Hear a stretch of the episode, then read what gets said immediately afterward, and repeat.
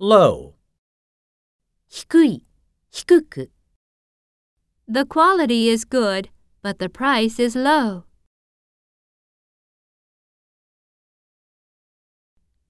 I got a low score on the math exam.